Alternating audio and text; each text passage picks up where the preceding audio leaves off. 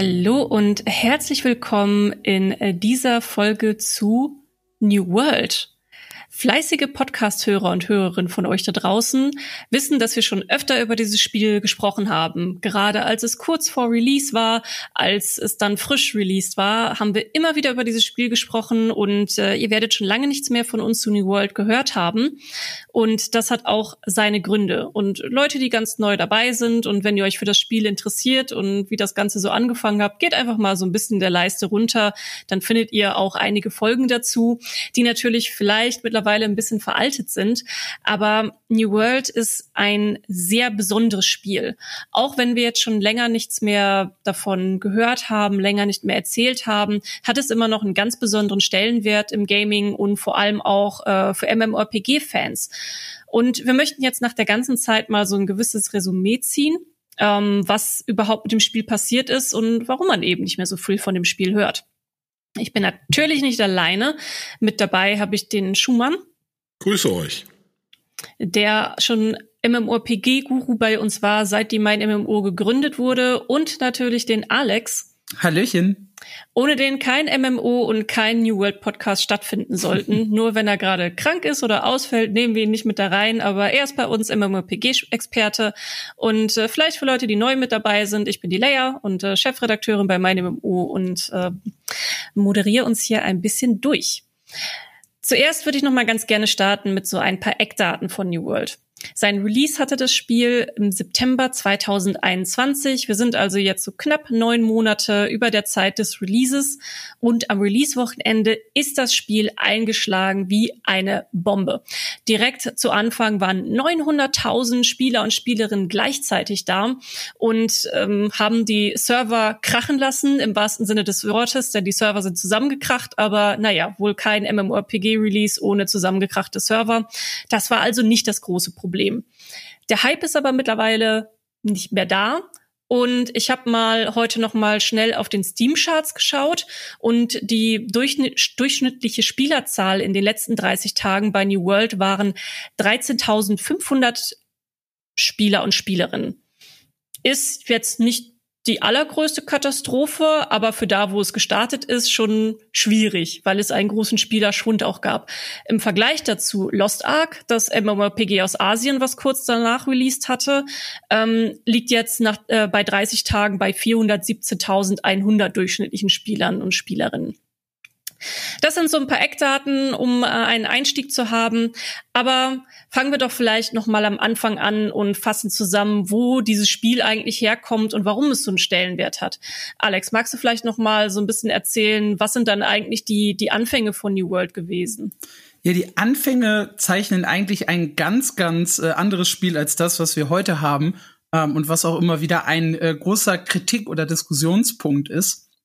Denn Amazon hat das Spiel 2018 so als äh, Survival-Game beschrieben. So ein bisschen eine, eine Mittelalter-Fantasy-Version von, von Rust, konnte man sich schon fast darunter vorstellen. Also es ging hauptsächlich darum, eigene Forts zu bauen, diese gegen andere Spieler zu verteidigen, in der offenen Welt zu überleben, keine Quests oder zumindest keine klassischen Quests.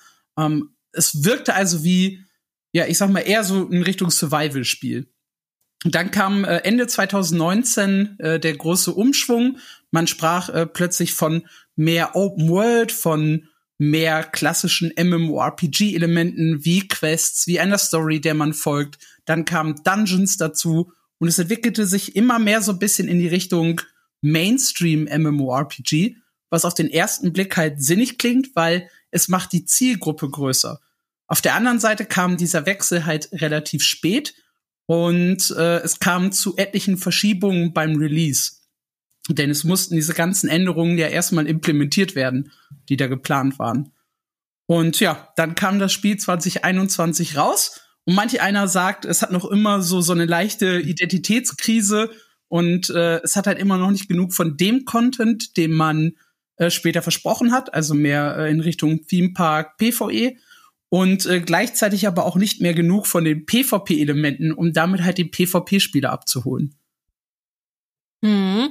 Und warum hatte das damals, warum war eigentlich so die ganze MMORPG-Community so gehypt auf das Spiel? Als von Amazon kam und es wieder ein richtiges MMORPG werden sollte. ist ja einfach Fakt, muss man vielleicht den Leuten erklären. Das ist lange Zeit gab es diesen großen Erfolg von World of Warcraft im Jahr 2005.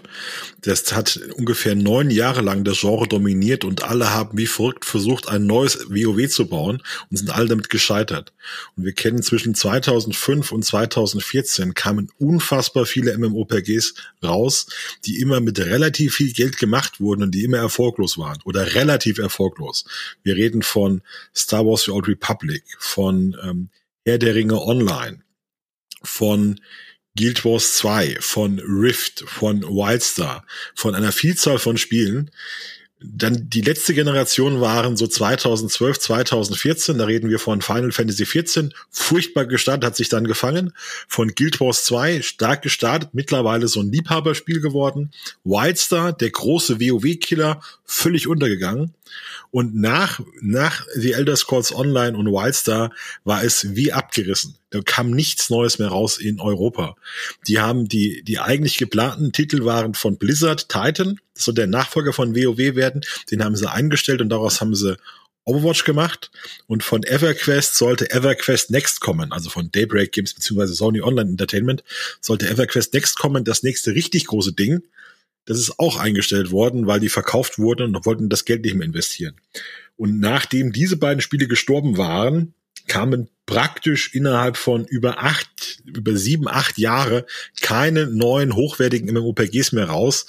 Mit der einzigen Ausnahme von Black Desert 2016, was aber sehr asialastig ist. Und sonst kam in der Zeit einfach nichts raus auf dem, aus dem Niveau. Und Amazon, wie man weiß, ist unfassbar reich und die haben den Leuten versprochen, wieder ein richtiges MMOPG zu machen mit einer modernen Grafik.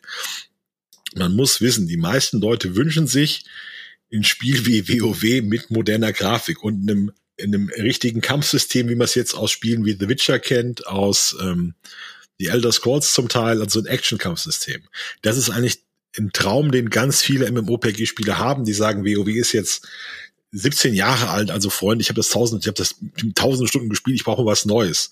Und für den Anfang sah es so aus, als könnte New World ihnen dieses Spiel liefern mit genug vom Alten, um jeden mitzunehmen, mit genug vom Neuen, um es ein bisschen aufregend zu machen. Und das war das Versprechen von New World zu Beginn. Das hat das unfassbar viele Leute interessiert. Mhm. Wobei man halt auch sagen muss, dass äh, vieles von diesem äh, versprochenem Content auch so ein bisschen Vorstellung der, der Leute war. Also das, was man halt gesehen hat, was an Gameplay gezeigt wurde, hat halt nie zu 100% gesagt, äh, ich bin jetzt hier irgendwie äh, ein moderneres WoW oder sowas, sondern es zeigte immer noch eine sehr brutale, düstere Welt, immer noch so ein bisschen dieses Survival-Feeling. Man, man, man startet irgendwo nackt auf einer Insel, nachdem man mit seinem Schiff gebrochen ist. Also es war ja, es, es gab halt so ein bisschen diese, die, diese Lücke zwischen der Erwartungshaltung, die aufgebaut wurde und die Leute auch teilweise sich dann selber aufgebauscht haben und dem, was Amazon eigentlich auch in der Alpha geliefert hat. Vielleicht war es sogar ein Nachteil an dieser Stelle, die Alpha so lange unter NDA zu halten, ähm, dass es halt kaum was nach außen gab. Vielleicht hätte da so ein bisschen mehr Einblick das noch mal ein bisschen äh, gedämpft, diese, diese Hypewelle. Ja, das ist sowieso immer ein Problem, ja. wenn Spiele so lange in Entwicklung sind. Also äh, wir haben, falls ihr euch auch mal für solche Thematiken interessiert, wir haben auch mal einen Podcast aufgenommen zu, warum äh, Kickstarter MMORPGs so in der Versenkung verschwunden sind, was da die Probleme sind. Und da haben wir auch recht lange drüber philosophiert, was denn das Ausmaß ist von dem, wenn sich eben ähm, Leute so ein gewisses Traumschloss aufbauen und irgendwas dann schon als ihr großes das eine Spiel passiert auch im Singleplayer-Bereich. Ähm, Cyberpunk ein sehr gutes Beispiel ja auch. Äh, ähnlich, ähnlich so hat man sich auch was ganz anderes von erträumt nach den ganzen Jahren, was es dann letztendlich war. Und ich kann mir auch gut vorstellen, dass es New World auch so ein bisschen auf die Füße gefallen ist muss auch sagen, dass New World vom Marketing her sehr, sehr gut war. Also das heißt, wie das Spiel aufgebaut wurde, wie das über die verschiedenen Regionen beworben wurde, wie das Strukturen aufgebaut hat in einzelnen Ländern mit Community Managern, mit Twitter-Beschallung, mit, äh, mit direkter Ansprache der Fans, das war erstklassig, da gibt's gar nichts. Also wir reden hier oft über Spiele, die total gescheitert sind und die haben all das nicht. Das sind dann Spiele, die, die erscheinen und wollen entdeckt werden und kein Mensch entdeckt sie. Und das hat Amazon eben richtig gemacht. Die haben das, den, den Spielen das Spiel richtig in den Rachen gestopft. Also du kamst in der Zeit nicht an New World vorbei. Der, die hatten auch Streamer angeheuert, um das zu bewerben. Und das war einfach ein Riesenthema. Und wir müssen auch sagen, was viele vielleicht gar nicht so verstehen. Wir haben die letzten zwei Jahre durch die Corona-Pandemie war im Gaming eine riesige Lücke an Angebot von neuen Spielen und dafür eine riesige Nachfrage nach neuen Titeln. Die Leute waren zu Hause, konnten nicht ins Kino gehen, konnten nicht ins Schwimmbad gehen, hatten Lust zu spielen, aber gleichzeitig haben die Entwickler nichts rausbringen können, weil denen das Homeoffice die kompletten Fahrpläne zerschossen hat. Das heißt, wenn du einen sicheren Hit haben wolltest, war September 2021 wirklich eine gute Zeit, um zu releasen. Also im Nachhinein kann man es ja sagen. Das ist einfach 2020 und 2021, wenn du ein fertiges Spiel hattest in der Zeit, war das eine Lizenz zum Gelddrucken. Und da, dann wurden auch Spiele sehr groß, die in einem normalen Jahr vielleicht gar nicht so riesig geworden wären. Ja, wenn jetzt äh, im September noch viele andere Spiele erschienen werden, die richtig erfolgreich werden, vielleicht wäre Amazon dann in New World nicht dieses Ding gewesen. Ja, die haben auch extra Lost Ark nach hinten verschoben, damit sie ihre Ruhe hatten, haben sie also praktisch selbst den Weg freigeräumt, um da viel Platz zu haben. Und das war schon eine optimale Bedingung für das Spiel. Und eben auch so Sachen. Also die, die Leute sind es mittlerweile leid, immer Orks und Elfen zu sehen in Spielen. Also viele können das nicht mehr abhaben. Und New World hat den Conquistador in den Fokus gestellt, diesen, diesen spanischen Eroberer aus der 16. Jahrhundert mit dieser ganz markanten Maske. Und das ist natürlich von der Psychologie her, sagt man den Leuten, wir haben hier was, das findest du spannend, aber du kennst es noch nicht. Ja? Also wir haben hier nicht den Barbaren im Fell für dich, sondern wir haben hier einen in Plattenrüstung mit einer Muskete und vielleicht so einem Degen oder so und der kämpft dagegen so Zombie-Piraten. Das ist doch schon cool, oder? Das willst du doch spielen. Und dann haben gesagt, ja, das will ich spielen. Also das war so genau dieses, dieses Ding. Wir, wir sind so das, was du eigentlich willst und das kennst du noch nicht. Also wir sind was Neues. Und das hat natürlich unheimlich funktioniert. Also ich habe jedes Mal, wenn ich dieses, dieses, dieses ähm, zentrale Konzeptart gesehen habe, mit diesem, mit dem, dieser Maske, mit diesem Conquistador mit der Maske, das war jedes Mal was Neues, war jedes Mal ein Kick. Das war richtig, richtig clever. Also es war richtig, richtig gut.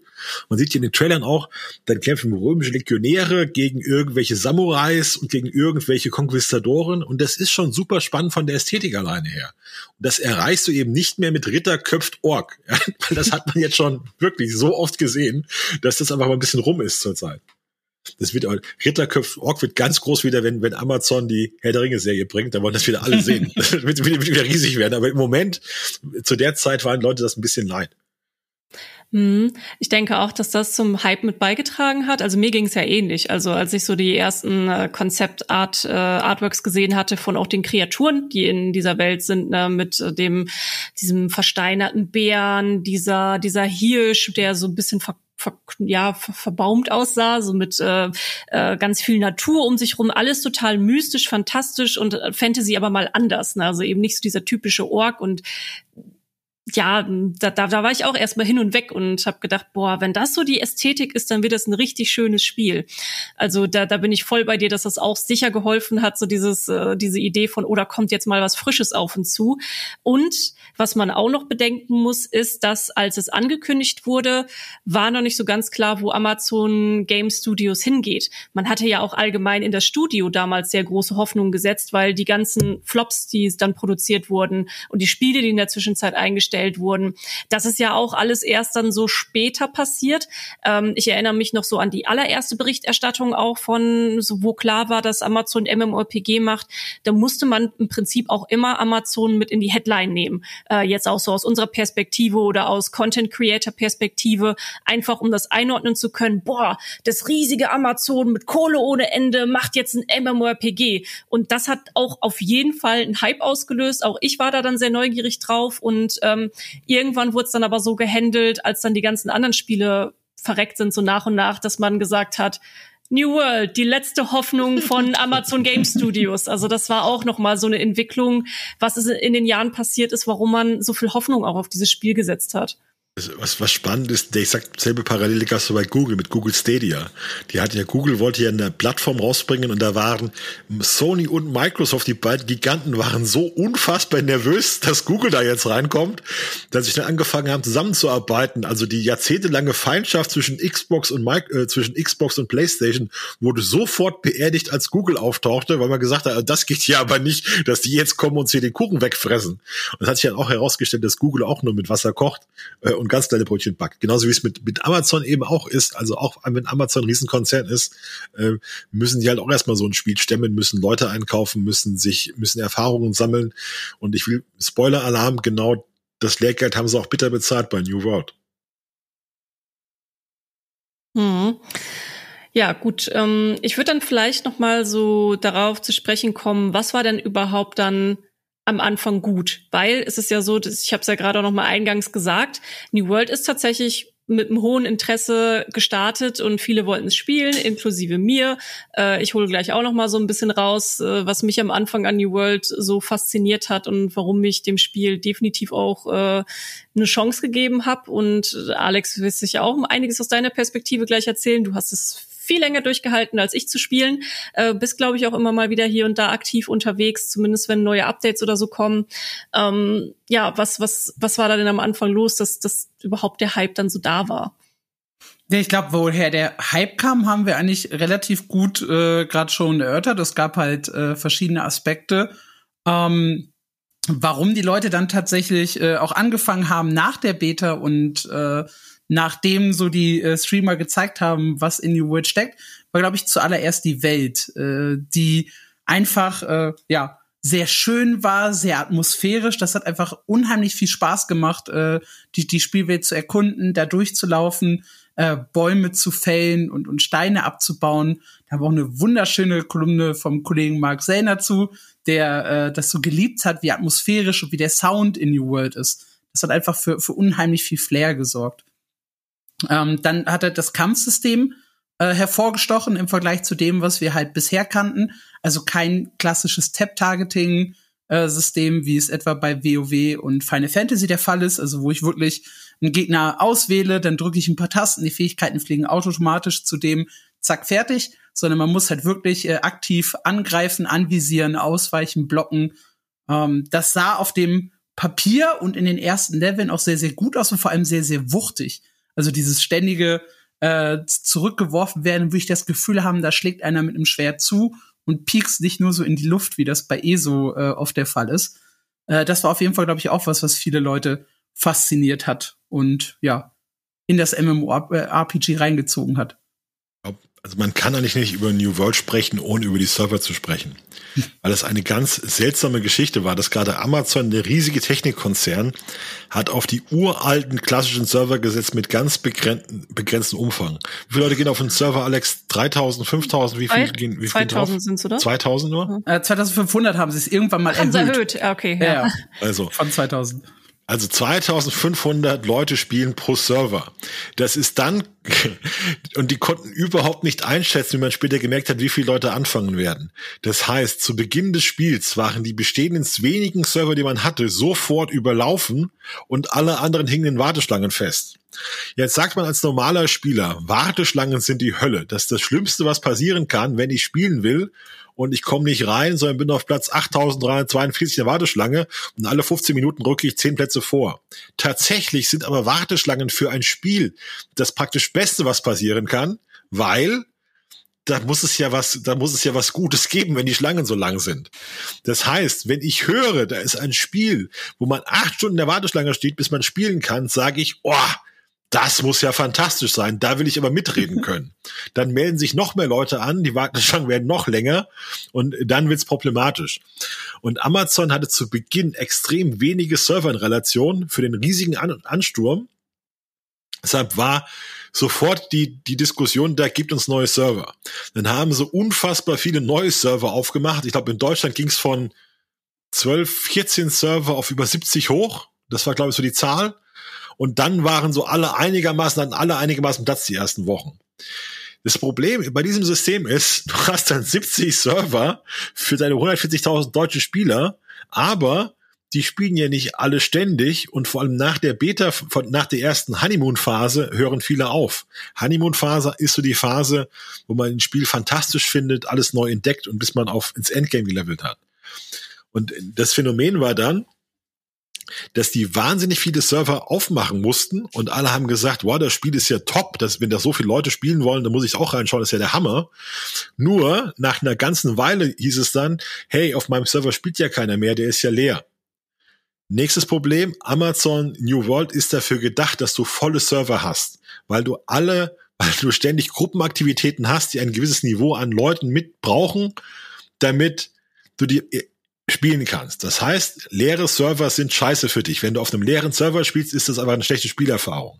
Also musst du New World anfangen, Server zu schließen und die bestehenden Spieler mit anderen zusammenzulegen. Dann hast du die Nachricht, New World stirbt. New World muss Server schließen, läuft wohl nicht so und du hast sofort diese Spirale.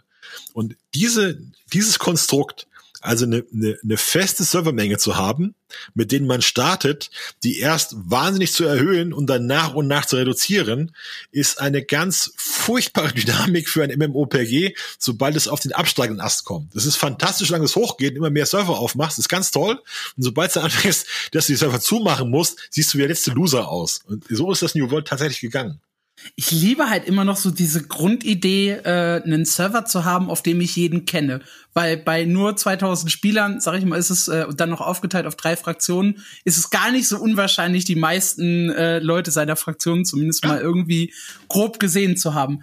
Aber dass halt ausgerechnet Amazon dann auch solche Probleme hat, diese Server zu öffnen, zusammenzulegen und sowas, als als ja eigentlich mit der größte äh, Server- und Hosting-Anbieter überhaupt will bis heute nicht in meinen Kopf. Also das, das tut mir echt weh. Nicht zu vergessen, wie schwer es auch am Anfang war, überhaupt mit den Leuten zusammenzukommen, mit denen du spielen wolltest. Also das war wirklich in der ersten Woche, zumindest für mich, und ich weiß, dass ganz viele andere auch die Erfahrung gemacht haben, war es so gut wie unmöglich, wirklich die Leute alle irgendwie zusammenzubekommen, mit denen ich spielen wollte. So weil ja, man saß dann da halt Ewigkeiten in den in den Warteschlangen fest. Also ich hatte dann auch die Tage, da habe ich dann quasi morgens vor der Arbeit habe ich mich in die Schlange gestellt, habe dann den ganzen Tag gearbeitet. Okay, ich bin immer noch nicht drin, gehe ich vielleicht einkaufen. Okay, ich bin immer noch nicht drin, mache ich vielleicht noch die Wäsche. Oh ja, jetzt bin ich ja gerade mal so auf Platz fünf, ähm, komme ich vielleicht mal gleich rein. Na und dann irgendwann kommt man vielleicht auch rein und dann muss man noch musste ich irgendwie diese Entscheidung treffen mit ja, spiel, fange ich jetzt das Spiel an, auf Teufel komm raus,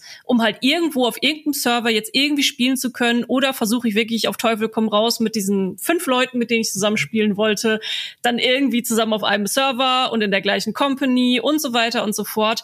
Und das hat halt hinten und vorne nicht geklappt. Also habe ich dann irgendwann einfach mich entschieden, einfach so irgendwo anzufangen und habe dann gedacht, ja, später kannst dann vielleicht ja noch mal einen Zweitcharakter anlegen, wenn dann sich alles so ein bisschen beruhigt hat und so. Und das, ich weiß aus sehr vielen Gesprächen, dass es mir, dass ich damit nicht alleine war. Also ähm, gerade Leute, die sich dann nicht sofort irgendwie auf Discords super schnell organisiert haben und vielleicht schon Gilden haben aus anderen Spielen, wo sie drauf zurückgreifen können oder so und nur mit diesen ja, eine Handvoll Leute zusammenspielen wollten, haben es echt, echt, echt schwer gehabt zu Anfang.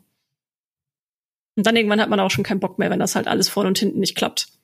Ist halt so ganz rustikal gelöst worden. Also man kann darüber nachdenken, wie sowas halt besser läuft, wie man das nicht so nach außen dringen muss. Wir müssen Server zusammenlegen, dass man halt irgendwie es schafft, dass mehrere Server im Verbund arbeiten, dass man die besser clustern kann in irgendeiner Form.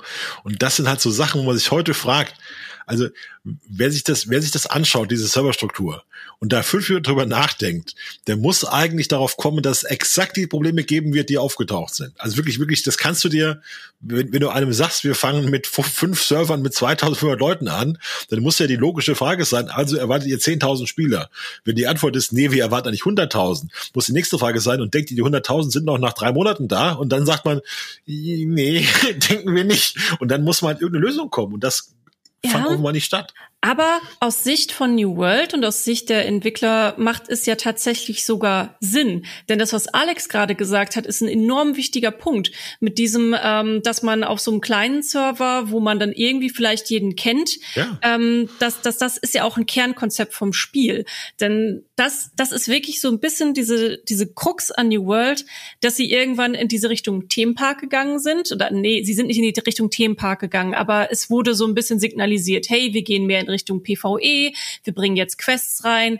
Im Grundkonzept ist es aber eigentlich immer noch dieses Hardcore-PvP-Game und äh, in Gesprächen mit den Entwicklern, auch bevor New World released wurde, ähm, also wenn ich mich mit denen unterhalten habe, ging es halt auch ganz oft darum, ja, wir hoffen, dass die Leute schon irgendwie auf den Geschmack kommen, PvP zu spielen, weil das ist ja eigentlich immer noch der Fokus, ne? also die Kriege ähm, der, der Kampf um Territorium. Und da wird Alex noch viel mehr darüber erzählen können als ich, weil du hast es ja auch alles mitgemacht. Aus dieser Sicht heraus, wenn das der Kern von deinem Spiel sein soll, macht das mit der Serverstruktur irgendwo ja Sinn, oder? Ja, aber es gibt auch da äh, dynamischere und bessere Wege, als die äh, New World hatte. Ähm, ich meine, Guild Wars 2 ist jetzt nicht das Paradebeispiel für, eine, für, für einen kleinen Server, wo halt die Community zusammenarbeitet. Aber da ist es zum Beispiel total irrelevant, auf welchem Server ich spiele. Ich werde immer wieder mit Leuten gematcht. Oder auch jetzt WoW, wo es zumindest möglich ist, Dungeons und PvP und sowas auch äh, serverübergreifend zu spielen. Also es gibt ja durchaus auch Möglichkeiten, eine Kombination zu wählen zwischen in der offenen Welt spiele ich in kleinen Gruppen, aber so Gesamtaktivitäten wie jetzt Außenpostensturm oder sowas, da spielen wir serverübergreifend. Weil das ist auch bis heute noch ein Problem auf äh, nicht so bevölkerten Servern, dass dieser äh, große, dass diese großen Modi nicht aufgehen, weil nicht genügend Leute da sind auf dem jeweiligen Server. Vielleicht müssen wir auch einmal ganz kurz erklären für Leute, die nicht ganz so tief drin sind zuhören, äh, was denn genau diese, diese Modi überhaupt sind. Also ich habe es jetzt ja schon an, angedeutet mit große Kriege und so. Vielleicht brauchen wir da auch noch mal eine ganz kurze Wiederholung, was denn da so eigentlich dieses Kernkonzept ist. Also das Kernkonzept von, von New World ganz zu Anfang war halt, äh, bau dir dein eigenes vor an bestimmten Orten in der Spielwelt und dann kämpf mit anderen Leuten drum. Äh, und wenn sie es dir wegnehmen, können die da halt was bauen, wie sie möchten. Irgendwann sind sie dazu übergegangen, diese Forts zu einer festen Siedlung zu machen, die sich halt äh, oder, zu, oder diese Forts halt an sich aufzubauen, so dass die fest stehen und äh, eben nicht mehr von Spielern gebaut werden, weil die Leute einfach angefangen haben, 17 Reihen Wälle hintereinander zu bauen, äh, damit man da halt nicht durchkommt, anstatt äh, eine schöne Siedlung zu bauen, dass sie ästhetisch und ansprechend ist. Und ähm, ich bin unangreifbar, meine Festung hat 17 Wälle, du wirst mich nie besiegen. Ah. Ja, das ist das ist äh, eigentlich so typisch, ne? Nicht der der äh, ästhetische Gedanke, sondern Effizienz hat da eine sehr große Rolle gespielt. Hast du, hast du mittendrin kann dann ist, ist, ist ein Klo oder wie? Ist ein Klo mit fünf freien Feldern, wo du dich bewegen kannst. Da, da, da stehen dann die fünf Werkbänke, ja, und dann, und dann war's das, ja. Sehr schön. Naja, und das, das, äh, dann ist ja dazu übergegangen, diese äh, Forts äh, zu einem festen äh, und ein festes Modell zu machen, das halt auch für alle fair ist, egal welches äh, Fort ich angreife, ist es halt derselbe Aufbau mit denselben Capture Points und so weiter. Die Kriege äh, drehen sich also um die Territorien. New World ist aufgeteilt in äh, mehrere Gebiete, die man halt dann erobern kann. Die jeweilige kontrollierende Fraktion kann so einen Zeitraum festlegen, in dem man angegriffen werden kann. Und da kann halt eine andere Fraktion versuchen, dieses Fort zu übernehmen. Das sind die sogenannten Kriege. Das ist halt der Modus, der serverintern eigentlich sehr, sehr gut funktioniert. Weil es baut sich halt so eine Rivalität auf. Mhm. Die Marodeure wollen halt alle Gebiete kontrollieren ist eine Fraktion zu stark, dann verbünden sich die anderen beiden, um die halt so ein bisschen wieder zurückzuerobern, die Gebiete. Das ist eigentlich sehr, sehr schön. Es gibt eine sehr interessante Dynamik, wenn man sich auf einem wirklich aktiven, vollen Server befindet. Es gibt Amazon, aber auch, ja. Amazon hat ja auch die Idee, dass dann die Fraktionen auch von einzelnen Streamern geleitet werden, die dann mhm. praktisch sagen, hier, ich bin der Chef der Marodeure, hört alle auf mich. Und dann kämpft der eine Streamer, kämpft mit seiner Armee gegen die Armee des anderen Streamers und das wird alles fantastisch.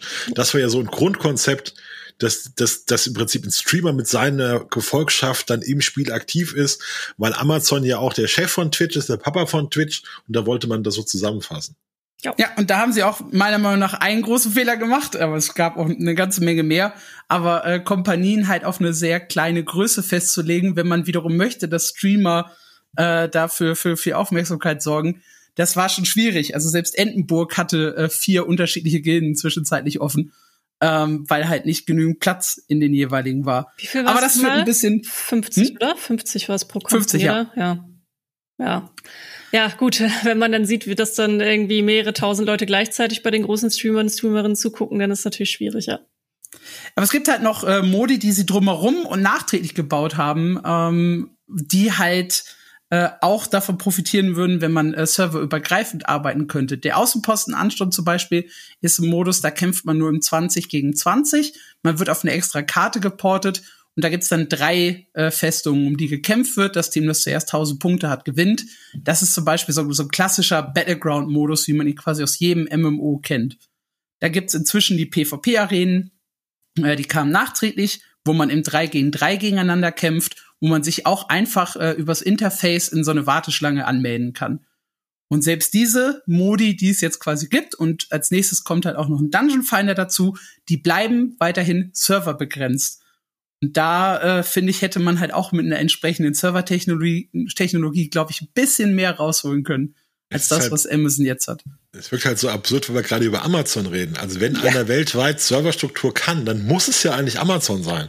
Die, das ist ja eigentlich, das finde ich halt immer wirklich so rätselhaft. Und das Spiel wurde ja auch beworben mit, wir bringen euch jetzt den innovativen Fortschritt, wir sind powered bei Amazon, wir können's. So eigentlich der ganz große Unique Selling Point war, wir sind Amazon, wir können das. Wir können euch die 1000 gegen 1000 Leute Schlachten liefern, die ihr haben wollt. Wir schaffen das. Das ist genau der Punkt, dieses 1000 gegen 1000. Da habe ich damals eine News zu äh, geschrieben, wo die gesagt haben, wir haben kein Problem, Kämpfe mit Tausenden von Spielern darzustellen, ohne dass es halt irgendwie zu großen Serverproblemen kommt. Ja, weil wir, weil wir die Servergötter sind, weil wir das können. Das Und dann machen die, Server mit 2500 Spielern Maximum, ja. wo 1000 gegen 1000 nicht mal passieren würde, wenn es der ganze Server probiert. Ja? Das, das war vor allem aber auch noch das Werbeversprechen, bevor es auch den Führungswechsel gab. Also das muss man ja auch noch mal wieder sagen dass der Scott Lane als Chefdesigner oder Chefentwickler hat er erst später übernommen. Das war ja anfangs noch der äh, Patrick Gilmore. Und mit dem habe ich tatsächlich auch noch damals auf der Gamescom gesprochen, als Amazon kam, als das Ganze wirklich noch als dieses Open Sandbox Survival Game auch ohne Fantasy äh, Setting und so geplant war. Der hatte gesagt, so unser großer Vorteil ist, wir können super schnell Content nachliefern, wir können super schnell wachsen, unsere Strukturen und bla. Und da sind sie dann später auch ein bisschen runtergeschraubt mit dem Ton. Das war halt der, der totale der totale Selling Point des Spiels war halt wirklich, wir sind Amazon, äh, zieht euch warm an, wir hauen euch jetzt die neue Technik um die Ohren. Das war genau das, was eigentlich das Geile an dem Spiel war. Und davon hat man nie wieder was gehört. Also es war komplett weg. Stattdessen kam man auf die brillante Idee, man müsste jede MMOPG-Mechanik, die sich je als das funktioniert herausgestellt hat, neu erfinden. Mit, mit völlig abgespaceden, absurden Systemen. Er, erklär den Leuten noch mal bitte, was Expertise ist. Das kann ich, kann ich stundenlang zuhören. Expertise ist großartig. Also in der ganz ursprünglichen Version äh, von New World war das sogar noch versteckt und nicht so deutlich wie jetzt. Jetzt hat es aber ein ganz klares System. Ich hoffe, ihr habt die Anführungszeichen gesehen, ja. Und zwar folgendes. Ähm, ihr habt, äh, sobald ihr Item Level 500 mit einem Gegenstand erreicht, greift das Expertise-System. Ab diesem Punkt bekommt ihr jedes Mal, wenn ihr einen Drop bekommt, eine erhöhte Chance darauf, dass der nächste Drop über dem Level 500 liegt. Und zwar ein bis drei Stufen. Das heißt, man startet irgendwie mit 0,05 Prozent, 0,1 Prozent am Anfang. Und mit jedem Drop, den man bekommt, steigt die Chance, dass der nächste Drop besser wird, immer so bis in die Höhe. Irgendwann bekommt ihr den nächsten Drop, eure Expertise steigt und dann beginnt das Spiel von vorne. Die Chance, dass euer nächstes Item dann die Stufe 502 hat, steigt mit jedem Drop nochmal an, bis ihr den wieder bekommt und so weiter und so fort. Man muss bei, bei sowas muss wirklich fragen, haben die Leute jemals irgendein Spiel vorher gespielt, wo es um Loot ging? Also es gibt, wir, wir kennen Diablo 3, ist wirklich das Loot-Spiel überhaupt, wo jeder sagt, das Loot-System ist perfekt. So wollen wir das in jedem Spiel haben. Mit Sets, die man sammeln kann, mit, mit, mit einzigartigen Items, die verschiedene Ausführungen haben und ich suche dann die beste und so weiter, mit, dass man sich Stats rausziehen kann.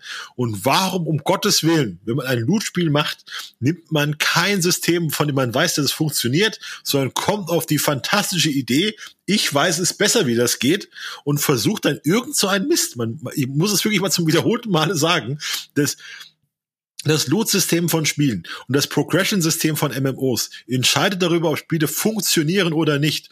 Und die letzten MMOPGs, die das versucht haben, haben sich immer total auf die Schnauze damit gelegt. Das ist fantastisch. Bei Anthem ganz genauso, haben wir auch vor, vor ein paar Wochen drüber gesprochen, wie, wie Anthem sich selbst zerlegt hat mit, so, mit der Idee, wir erfinden das Loot-System neu. Ja, und bei, bei, bei New World ist es auch völlig, völlig unverständlich, wenn auf die Idee kommt, wir können das jetzt besser als alle anderen und wir erfinden Expertise. Das Ding ist ja noch viel, viel besser inzwischen, weil im Januar-Patch haben sie ja noch eine coole Änderung gebracht. Selbst wenn man einen Job kauft aus dem Aha oder sich selber herstellt, wird der runterskaliert auf das Level der Expertise, beziehungsweise auf, das, auf den Mittelwert zwischen dem Item-Level und der Expertise. Heißt, ich starte bei 500, kaufe ein legendäres Item mit 600er Gearscore aus dem Shop, das wird aber runterskaliert auf den Gearscore 550, also die Mitte davon, damit man auch wirklich diese Expertise, äh, Expertise im Hintergrund levelt. Das ist, ich muss es an dieser Stelle gestehen, weil mich hat es äh, gepackt, so eine kleine Karotte, weil ich kann jeden Tag bestimmte Aktivitäten erledigen, die mir garantierten Expertise-Level äh, geben und äh, habe dann quasi diese Karotte von Daily-Aufgaben vor meiner Nase, um meine Expertise zu leveln. Aber es ist halt fürchterlich, wenn ich jetzt nachträglich anfange und versuche, zu den vorderen Spielern aufzuschließen, weil ich halt wirklich sehr, sehr viel stumpf grinden und sehr, sehr äh, klar diese, diesen äh, Aufgaben pro Tag folgen muss. um meine Expertise nach oben wirklich, zu Das wirklich Systeme, um knallhart Zeit Timesings ins Spiel zu bringen, ja. durch die dich durchquälen musst und um völlig den Loot, also den, den, den, den, den Glück und die Befriedigung ja irgendwie aus dem, aus dem Spiel rauszunehmen. Ich meine, bei Diablo 3, da killst du 5000 Mal den einen Boss, weil du darauf hoffst, dass in dem einen Run das Item dabei ist, das du willst, und dann freust du dich. Und bei, bei, bei New World musst du 5000 Mal denselben Boss ja, killen, weil du so einen Berg hinauf kraxelst und dich ganz langsam dem Ziel näherst, das du haben willst. Und das ist ja ein ganz anderes Spielerlebnis. Das ja. ist dann irgendwie in Anführungszeichen fairer. Das ist ja aber auch viel mehr wie Arbeit einfach. Ja, das mhm. ist das, das Spielerische fällt da raus. Und das sind so Systeme, die echt schwierig sind. Das Problem ist, dass dadurch wird natürlich die Level Leveling-Phase super langweilig. Ne? Also dann ist dann auch so, dass das Midgame ist dann halt auch schon schwierig. Ähm, was dann andere MMORPGs, sage ich mal, dem voraus haben, das sind ja auch teilweise einfach nur super stumpfe Grinds. Also jeder kennt ja auch das Klischee mit dem, mit der Leveling-Phase, mit äh, geh zu NPC XY und äh, sammel was für den, befreie den verlorenen Sohn oder was auch immer. Ne? Also es gibt ja, also irgendwie wiederholt es sich ja alles ein bisschen. Aber dadurch, dass du dann immer auch mal bei den anderen großen PvE-MMORPGs, sage ich mal, auch mal so, so ein bisschen Story-Content dazwischen hast, fällt es ja auch nicht ganz so auf, weil du dann vielleicht hier und da mal eine schöne Cutscene hast hast oder dann hier mal eine bestimmte schön geschriebene Quest von einem NPC verfolgst. Und das wollten sie ja auch mit reinbringen. Das war ja dann auch ihr großer Plan. Es hieß dann ja auch zu Anfang des Spiels äh, vor Release, nein, wir haben jetzt auch ein Storytelling mit Quests drin. Und das gibt es ja auch irgendwie so ein bisschen, aber eben nicht so ausgereift, wie, wie man sich vielleicht wünschen würde, oder? Also auf die, auf die Levelphase hat das Expertise-System im Grunde keinen Einfluss, weil mhm. Rüstwert 500, das kommt halt erst im, im Endgame auf mich zu. Ähm, also da, das ist nicht ganz so dramatisch. Die Story Quests tatsächlich sind noch mal ein ganz, ganz anderes Thema. Das war auch mit so der, der größte äh, Kritikpunkt, den ich zu Release immer wieder gelesen habe ähm, es, ist, es ist halt keine keine echte Story. Also man hat eine, eine Hauptstory, man hat am Ende so eine Antagonistin, gegen die man halt kämpft und auf die sich alles äh, zuspitzt. Aber man muss halt nicht die Storytexte lesen, um das zu verstehen. Eigentlich erzählt ein Dungeon sogar mehr als alle Story-Quests zusammen. Ähm, und die Quests sind halt auch wirklich sehr äh, langweilig und uninspiriert. Also ne, sammeln, äh, töten, hinlaufen da gibt's halt wirklich nichts, was in irgendeiner Art und Weise innovativ oder äh, unterhaltsam war. Ich habe hier einmal ein Zitat von einem User von uns, das tatsächlich ganz gut gerade in das Gespräch passt. Ich habe mich heute noch mal ein bisschen als Vorbereitung durch ein paar Artikel gewühlt. Also äh, unter anderem hat Alex einmal eine Zusammenfassung geschrieben, was dann jetzt überhaupt in den neun Monaten nach Release passiert ist und der aktuelle Stand. Also einfach mal ein nüchterner Artikel.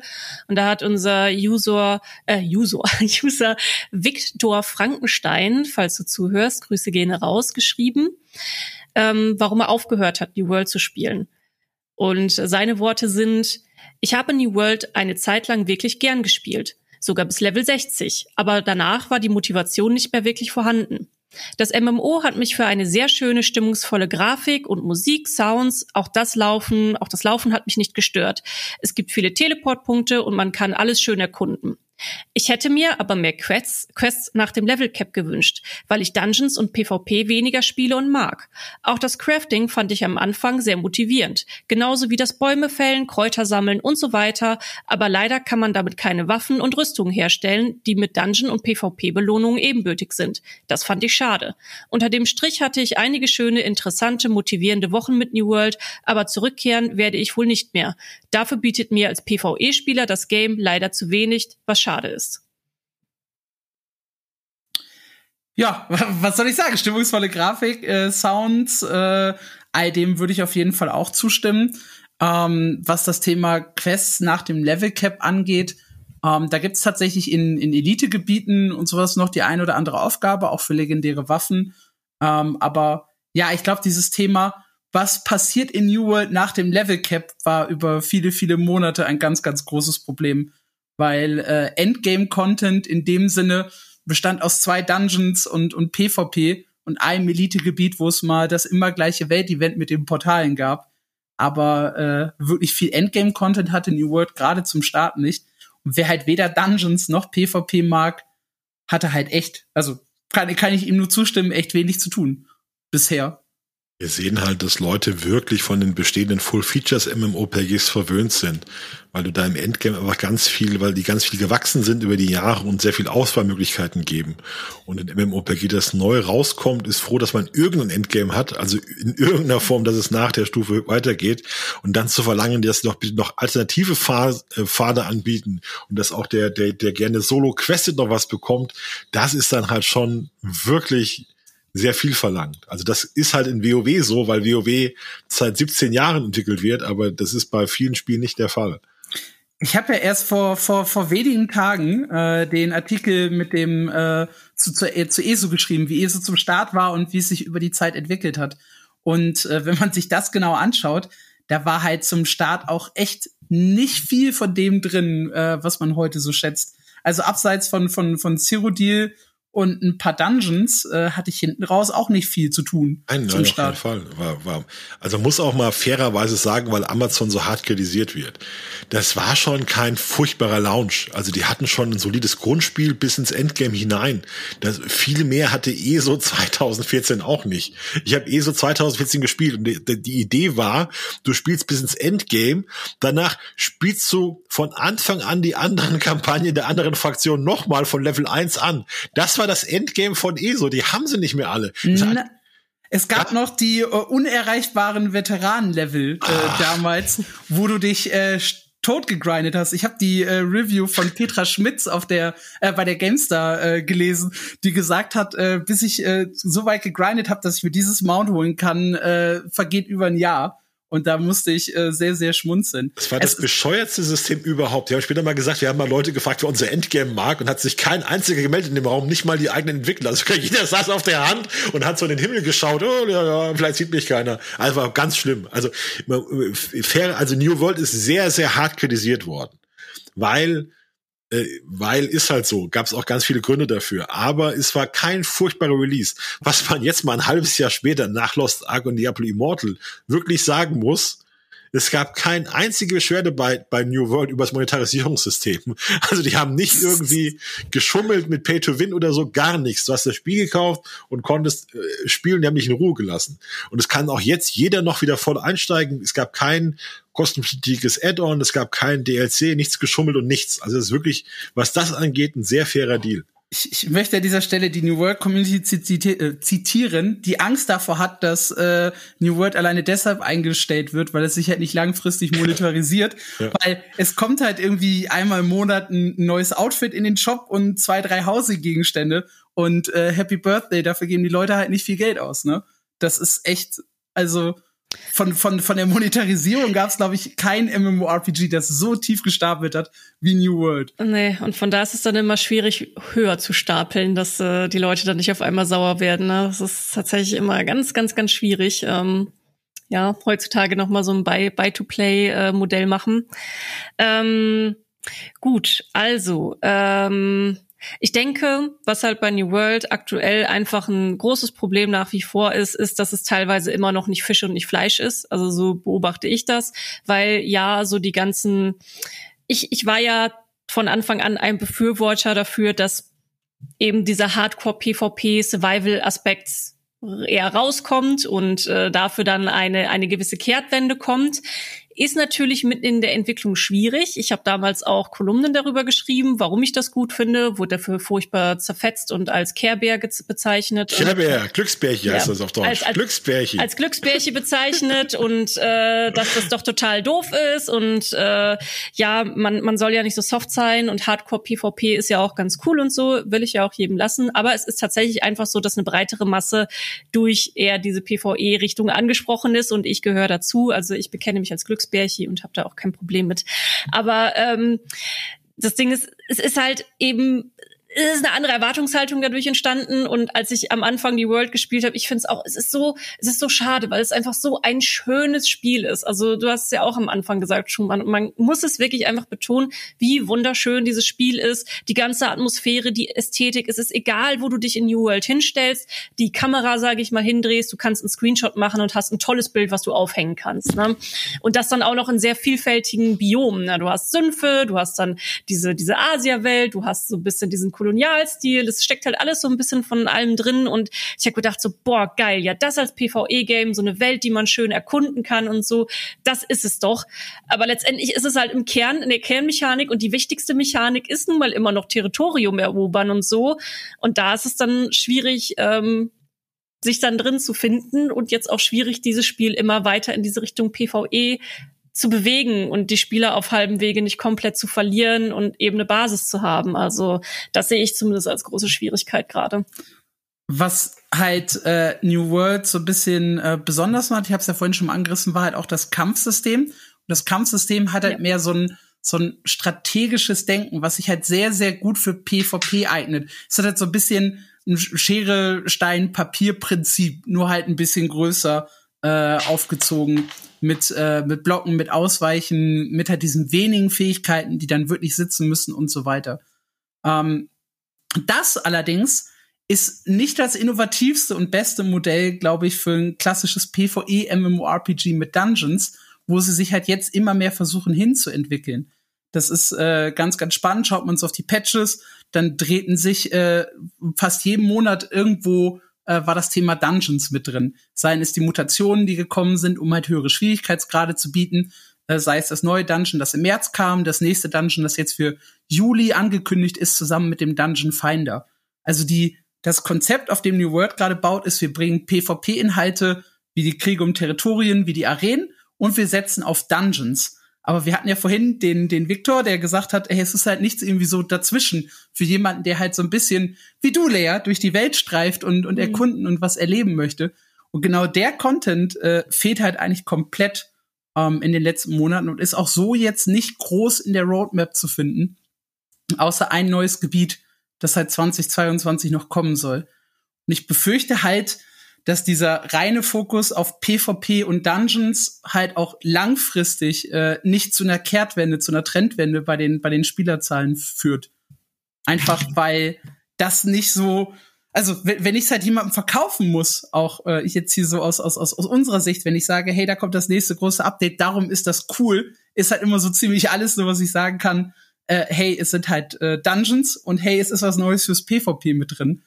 Um, ähm, und das waren halt bisher so die großen Features, die über das Jahr fast jetzt gekommen sind oder die neun Monate. Ich habe mal eine Kritik gelesen, die mir sehr eingeleuchtet hat. Die war eigentlich, ich kämpfe jetzt seit, äh, seit Tagen gegen Krokodilen, jetzt bin ich eine Stufe höher und ich kämpfe gegen dasselbe Krokodil mit einer anderen Farbe. Das ist halt wirklich das, was, was New World meiner Ansicht nach wirklich plagt. Das ist das Problem, dass einfach Arbeitsstunden gefehlt, fehlen in der Entwicklung, dass einfach ähm, durch diese, durch diesen späten Reboot oder vielleicht durch die Unerfahrenheit des Studios einfach Fleisch in dem Spiel fehlt. Was ja auch die ganz große Kritik ist, ich kann in New World nicht reiten. Und die Antwort ist, ja, wenn du reiten könntest, würdest du sehen, wie winzig die Welt ist, weil du sofort von Punkt A nach Punkt B äh, bist. Ja, und das, du musst halt laufen, damit das Spiel irgendwelche Zeit hergibt, weil wenn du reiten könntest, wärst du hier in wenigen Stunden durch. Und diese Punkte sind halt für Leute, die in MMOPGs leben wollen, die sich da über, über Wochen hineinversetzen wollen. Das ist ja der typische MMOPG-Spieler sagt, ich habe hier dieses Spiel und ich werde die nächsten drei Monate nichts anderes spielen. Und ich werde in meiner Freizeit nichts anderes machen. Ich werde, das ist jetzt mein Leben oder das ist meine Freizeit zumindest, wenn ich nebenbei noch arbeiten muss. Am liebsten die nächsten 30 Jahre.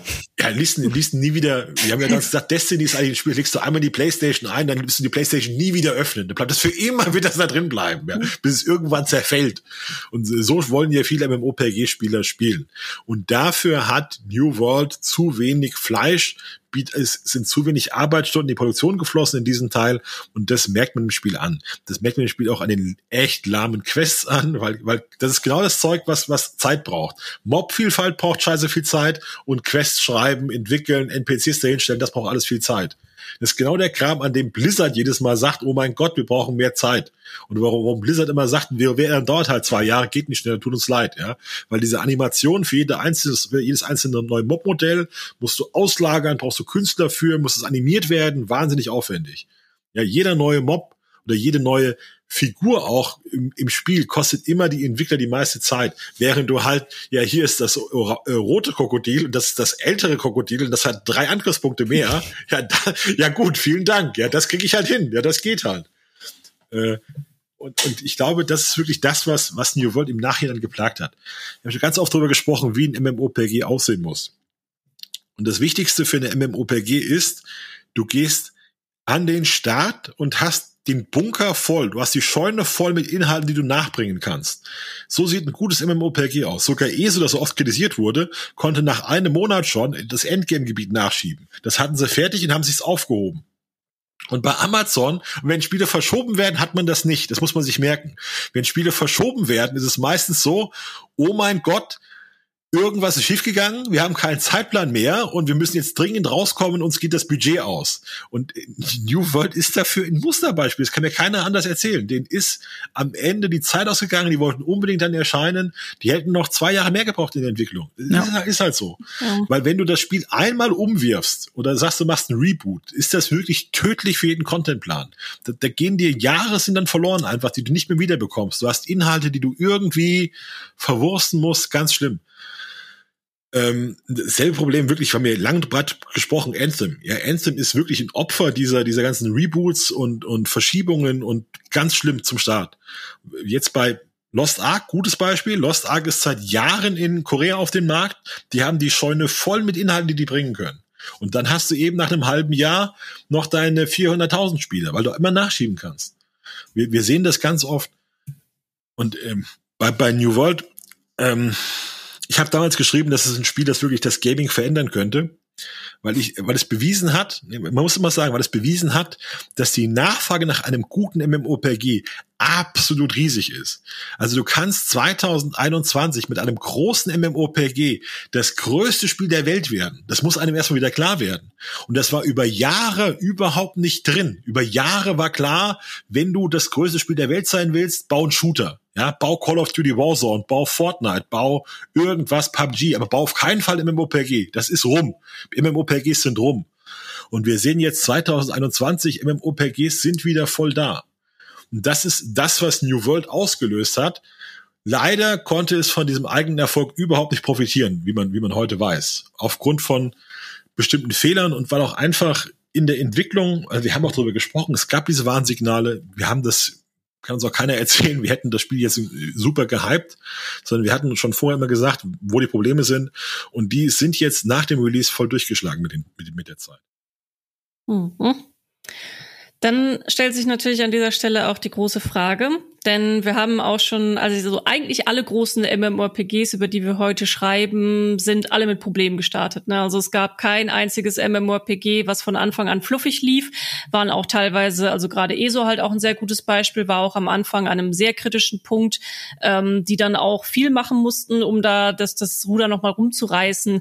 Ähm, ich weiß, da gibt's auch viele Berichte drüber, ähm, dass sie dann auch Community-Mitglieder eingeladen haben, die halt mhm. sehr tief im Spiel drin waren, die dann Feedback an die Entwickler gegeben haben, die dann eingesperrt waren, einfach für, für Wochen mehr oder weniger mit den Entwicklern zusammen. Also nicht wirklich eingesperrt, sondern ähm, die einfach hatten, an sich. Hatten, die hatten ein Meeting ja. mit den größten Gilden, hier machen wir da kein, machen wir da kein riesen Ding genau. draus, ja, dass sie da eingesperrt waren. Hatten Meeting, die ich wurden, meinte. Die wurden für viel Geld wurden sie nach Kanada geflogen und haben sich da hingesetzt, haben Kaffee getrunken, haben mit den Entwicklern nee, gesprochen. Nee, das war nicht, waren, das die war waren nicht an Ketten, die waren an Ketten, waren die angebunden und haben gesagt, nein, Quatsch, ähm, Insiderberichte, nein, ähm, Unsinn, ja, Unsinn, genau. ich, ich äh, scherze rum.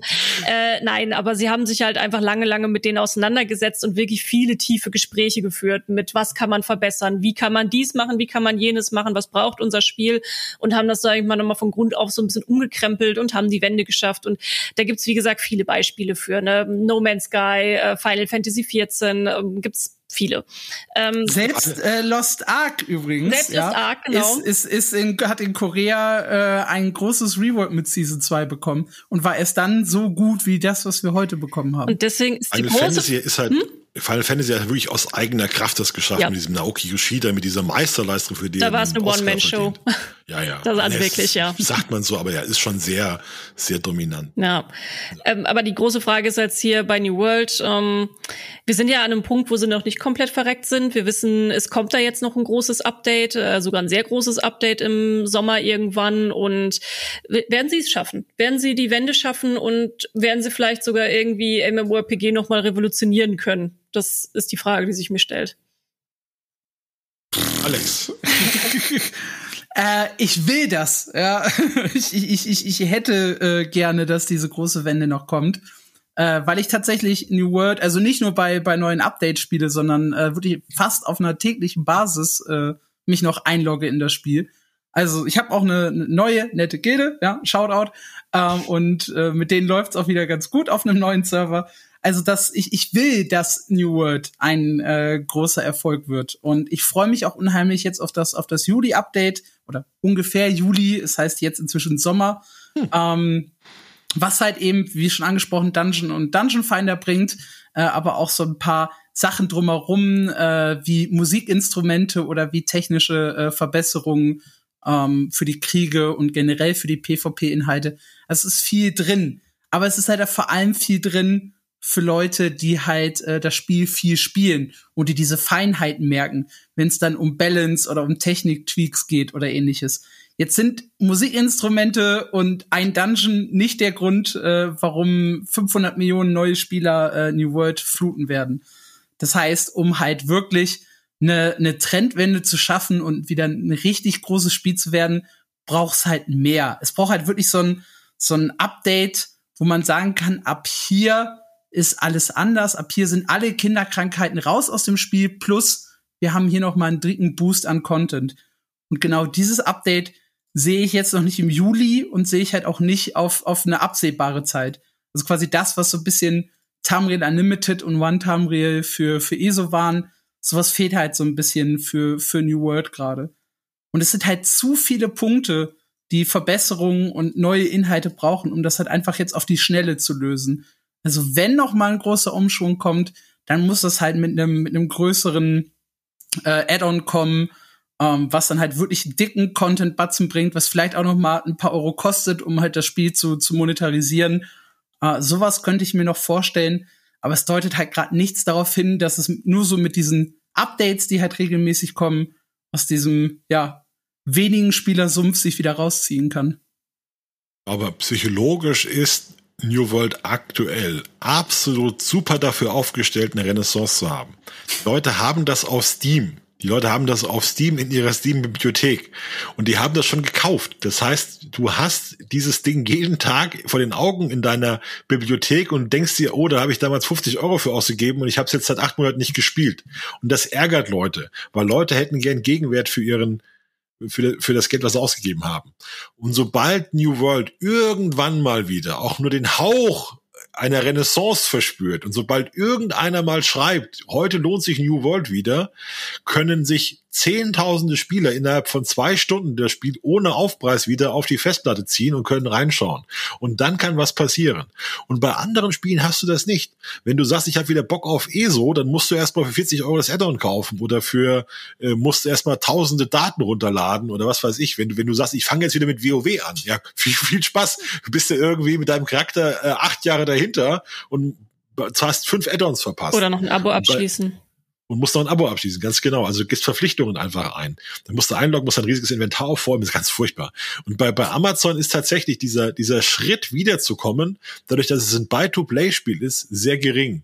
Also ich denke, äh, wenn, wenn du jetzt, wenn die jetzt sagen, wir machen 20 Euro, dann ist das natürlich weg, weil, weil dann ist genau ja. diese, ist diese Idee wieder weg, das so zu machen. Aber sobald jetzt irgendwas passiert, du siehst das bei Fortnite mega extrem. Also Fortnite ist ein Spiel, oder bei LOL, das hast du ja auf der Platte oder du hast im Launcher und sobald du Bock hast, das wieder zu spielen, bist du sofort wieder drin. Ja, du brauchst in Fortnite nichts kaufen, du musst nichts neu machen. Du, du loggst ein und dann bist du sofort wieder drin. Das ist ein unfassbarer Vorteil für solche Spiele, sofort wieder eine Relevanz zu gewinnen. Während ein Spiel wie Destiny, ja, wenn, wenn du da raus bist, musst du neu anfangen, da brauchst du DLCs, da brauchst du Season Pass, da brauchst du, musst du das alles dazu nehmen. Deshalb ist es so schwer, in solche Spiele wieder einzusteigen, während der Wiedereinstieg in solche äh, Buy-to-Play oder Free-to-Play-Spiele deutlich leichter fällt. Mhm. Also ich denke, einen ganz großen Vorteil, den New World auch aktuell hat, ist äh, das, was Alex gerade gesagt hat. Ich wünsche es mir. Also es gibt einfach man, man gönnt dem Spiel nichts Schlechtes, weil man sieht einfach, dass ein gutes Grundgerüst da ist. Äh, viele Leute hatten auch, inklusive mir, in den ersten Wochen beim Spielen echt Spaß und hätten einfach nur gerne mehr gehabt, ne? Und das ist an sich halt kein keine schlechte Basis. Also äh, bei Anthem ist es ja auch so, wir haben ja auch quasi einen großen Trauer-Podcast aufgenommen in Richtung, dass das Spiel hätte eigentlich nicht sterben dürfen. Es hat so viel Spaß gemacht, aber durch die ganzen Probleme kaputt gegangen. Und ich denke schon, dass eben auch viele bereit wären, New World eine Chance zu geben. Bevor wir den Podcast aufgenommen haben. Ich, hm? Ja, ja, ja erzähl, ich will dich ich will dich immer nicht unterbrechen, das kommt so matschmäßig rüber, wenn ich immer reinquatsche. Erzähl du fertig. Ich will, aber ich habe eine Idee, ich, muss, ich will danach, das, das, ich will danach unbedingt rankommen, Frau das, Lehrerin. Das Gute ist, das äh, hört ihr natürlich nicht, aber du, du unterbrichst ja auch gerne andere Leute und nicht nur Frauen. Also von daher ist kein, ist kein Macho-Tum, es gehört einfach zu dir mit dazu und ich kenne sie schon ja. von dir. Okay. Du behandelst halt alle, du überfährst halt alle gleich. Ne? Also. Ja, super. Vielen, vielen Dank für dieses Kompliment. Jetzt fühle ich mich noch kleiner. Jetzt erzähl, erzähl du weiter. ähm, also äh, ich habe, bevor wir den Podcast aufgenommen haben, habe ich noch ein, ähm, ein Video von Esmongold gesehen, also der größte MMORPG-Streamer so der Welt. Und der hat vor drei Monaten ungefähr ein Video aufgenommen, wo er im Prinzip nur durch New World läuft und traurig ist. Ne? Das ist echt, echt bitter anzugucken. Er läuft durch die World und die Welt ist halt nicht mehr belebt. Und er erzählt nur so drumherum, ja, und als ich hier vor x Monaten war, da war der ganze Platz voll und du hörst die ganze, it's so sad, it's so sad. Und du siehst, er ist wirklich traurig. Er war auch zu Anfang so einer der Befürworter der Games, äh, des Games Games. Er hat gesagt, es hat ihm Spaß gemacht, mit seiner Company spielen hat Spaß gemacht und so. Es war halt alles toll und jetzt ist halt einfach nur, it's so sad. Und ich glaube, das ist ein Gefühl, was viele haben. Und das kann so einem Spiel halt tatsächlich auch helfen, wenn halt ein World sagen würde, hey, wir ziehen uns ein halbes Jahr zurück. Also ähnlich wie es auch in Final Fantasy äh, gemacht hat. Und gut, sie haben natürlich auch einige Probleme zu fixen, aber kommen dann halt einfach um die Ecke und sagen, bam, und jetzt haben wir was auch immer gegeben. Ne? Also ich, ich weiß es ja auch nicht. Ich bin, ich, wenn, wenn ich es wüsste, dann würde ich Amazon anrufen, mir sehr viel Geld geben lassen dafür, äh, für die, für die Antwort, wie man das Spiel retten kann. Ähm, aber so, äh, es hat halt irgendwie prinzipiell noch eine Chance. So, was wolltest du sagen, Schuh? ich finde, man hat während der Entwicklung so ein Stockholm-Syndrom entwickelt mit den Entwicklern. Also man hat so richtig mitgelitten, weil die Entwickler sind echt good guys. Also ich habe das verfolgt und die waren wirklich engagiert. Mhm. Und die haben dann auch gesagt, wir, wir waren so heiß darauf, das Spiel zu fixen, dass wir uns so angestrengt haben, dass wir noch mehr Mist gebaut haben. Also das war einfach die, war einfach die Sache. Die wollten dann ganz schnell alles reparieren und dann wurden die Bugs und Probleme immer absurder. Und dann haben sie gesagt, das geht nicht, wir können nicht hier im, im Überschallmodus arbeiten, wir machen alles nur noch schlimmer. Und die hatten ja Bugs, die waren ja zum Teil so absurd, dass du mit Chatbefehlen konntest du riesige Würstchen auf den Bildschirm des anderen bringen und es gab Goldtubes und beim, beim Versuch, diese Goldtubes zu fixen, wurden noch mehr Goldcubes erzeugt und es war wirklich schlimm. Und das war, das Gefühl war da, das sind so nette Menschen, die sich so anstrengen, aber es fehlt so stark an Kompetenz und an Führung und Ahnung, dass man richtig, also ich finde diesen Scott Lane, das ist ja so ein Herr, Herr mittleren Alters, der ist so nett und der ist so engagiert und der ist auch so, wirkt auch so kompetent.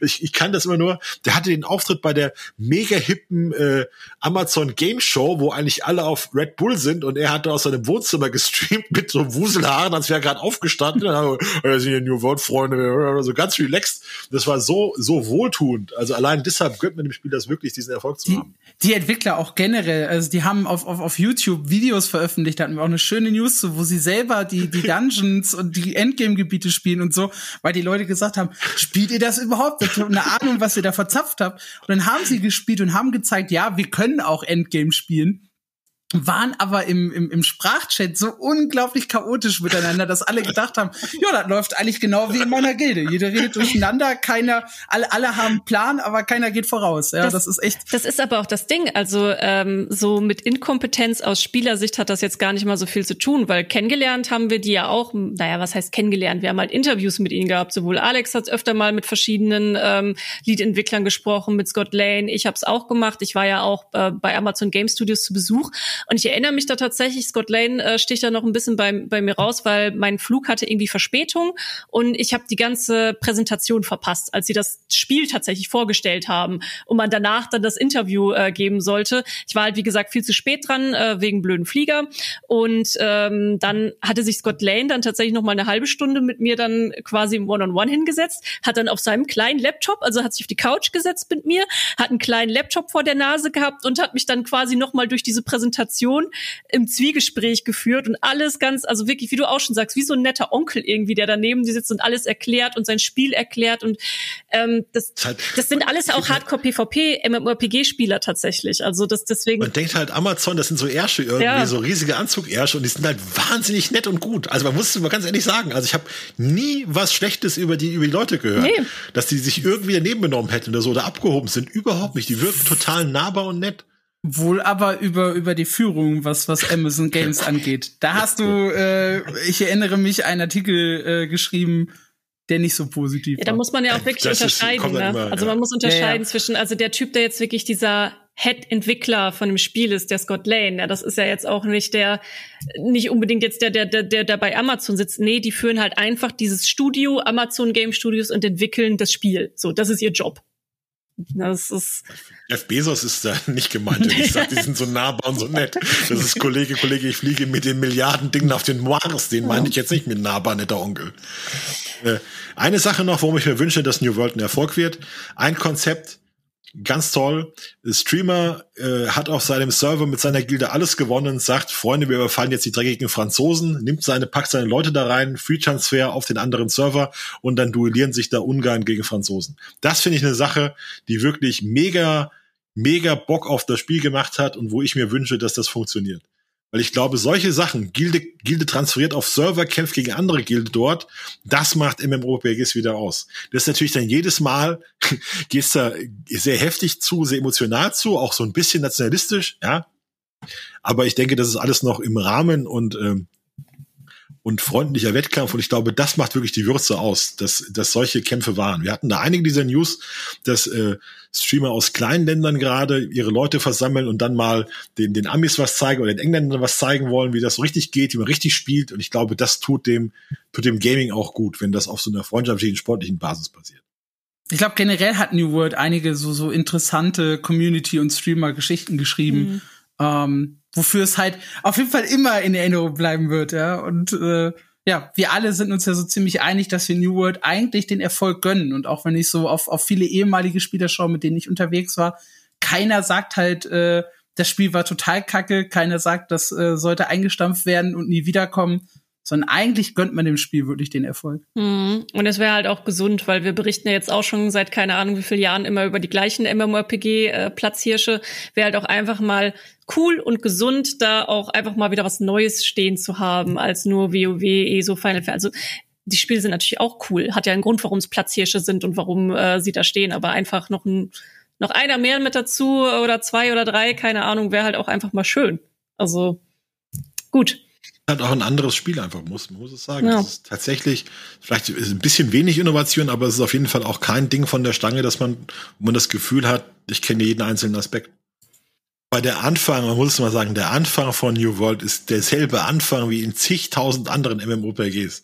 Also es ist schon wirklich, wirklich. Ich finde ja schön, das ist der vierte oder fünfte Podcast zu New ja. World, das vierte Mal, das, dass du sagst. Weil ich das jedes Mal, wenn ich, wenn ich heute MMORPG spiele, denke ich, Freunde, denkt euch doch mal einen anderen Anfang aus. Ich wach hier nackt auf und muss dann fünfmal denselben Mob killen und dann wieder ins Camp zurücklaufen. Das ist echt bitter. Auch immer der Anfang von Survival Games, da wachst du auch immer nackt auf, ne? Also.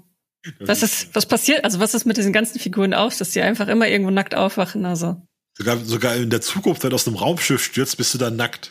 Seltsamerweise. Da kannst aber, wenn du auch in der Zukunft bist, wachst du immer nackt auf. Tja, hm. Also ist mir jetzt so noch nie im echten Leben passiert, glücklicherweise. Äh, aber vielleicht ist das halt immer, also wenn es, wenn es mal passiert, dann weiß ich, dass ich irgendwie anscheinend jetzt ein großes Abenteuer begehen muss. Mal gucken. Auf den nächsten Fuchs und versuchst dein Feld zu bekommen. Ja. Das wird das, das erste Ziel sein, wenn du dann irgendwie. Gut, ähm, ich denke, wir sind hier auf jeden Fall an einem ganz guten Punkt angekommen, das Spiel noch mal so ein bisschen Revue passieren zu lassen und äh, warum wir zumindest hoffen, dass es vielleicht noch einmal eine Kehrtwende für New World gibt. Ähm, es gibt ja noch eine Spielerbasis, wie äh, Schumann auch gerade gesagt hat. Es gibt noch sehr viele, die das, die das Spiel noch auf der Platte haben oder so wie Alex, die halt auch hier und da immer mal reingucken. Und es gibt eine gewisse Basis, dass noch die Kehrtwende passieren kann. Ob sie passiert, können wir natürlich an dieser Stelle nicht sagen. Äh, wie gesagt, wenn ich die Antwort dafür hätte, würde ich mich dafür teuer bezahlen lassen von Amazon, ihnen die Lösung zu geben. Habe ich aber nicht. Ähm, und von daher muss man jetzt noch mal abwarten, wie es mit dem Sommer-Update ist, ob da vielleicht schon mal so, eine, so ein kleiner Aufschwung noch mal kommt und was sonst weiterhin passiert. Wäre auch echt super neugierig darauf, ob die ähm, Devs sich allgemein auch noch mal dazu, ich gehe davon aus, dass wir auch, ähm, wenn das neue Update da ist, wieder eine Gelegenheit für Interviews und so haben werden. Ist immer so ein bisschen fragwürdig, was halt beantwortet wird und was nicht. Äh, ich würde mich sehr freuen, wenn Sie vielleicht auch mehr dazu erzählen würden, was jetzt so Ihre langen Zukunftspläne für ein, zwei, drei, vier, fünf Jahre sind. Werden wir mal sehen. Und ich bin wirklich, wirklich gespannt, wie es hier weitergeht und gönne dem Spiel tatsächlich auch alles, alles Gute. Und damit sind wir für heute raus.